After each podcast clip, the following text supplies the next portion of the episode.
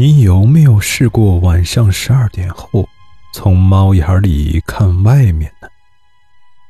今天讲的小段名字就是《猫眼儿》。大家半夜不要从防盗门上的猫眼里看东西啊！我同学有一次半夜起来上厕所，鬼使神差的去试了一下门锁好了没有。还凑到猫眼上去看，看出去是楼道，自然是黑乎乎的，但是对门亮着橘黄色的灯光。门大开着，门里站了一个人。我同学看了一次不相信，又看了一次。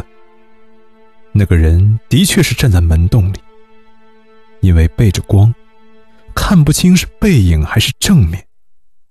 不过大体上是一个长发的女人，穿的一身黑，一动也不动，就那么站着。突然，我同学觉得那个女人在看着他，虽然他看不见那女人的眼睛。本来就已经够害怕了，没想到更吓人的还在后面，因为他看得太认真。不知什么时候，妈妈站到了他身后，在他的肩上突然一拍。大半夜的你……妈妈话还没说完，我的同学已经晕倒在地上。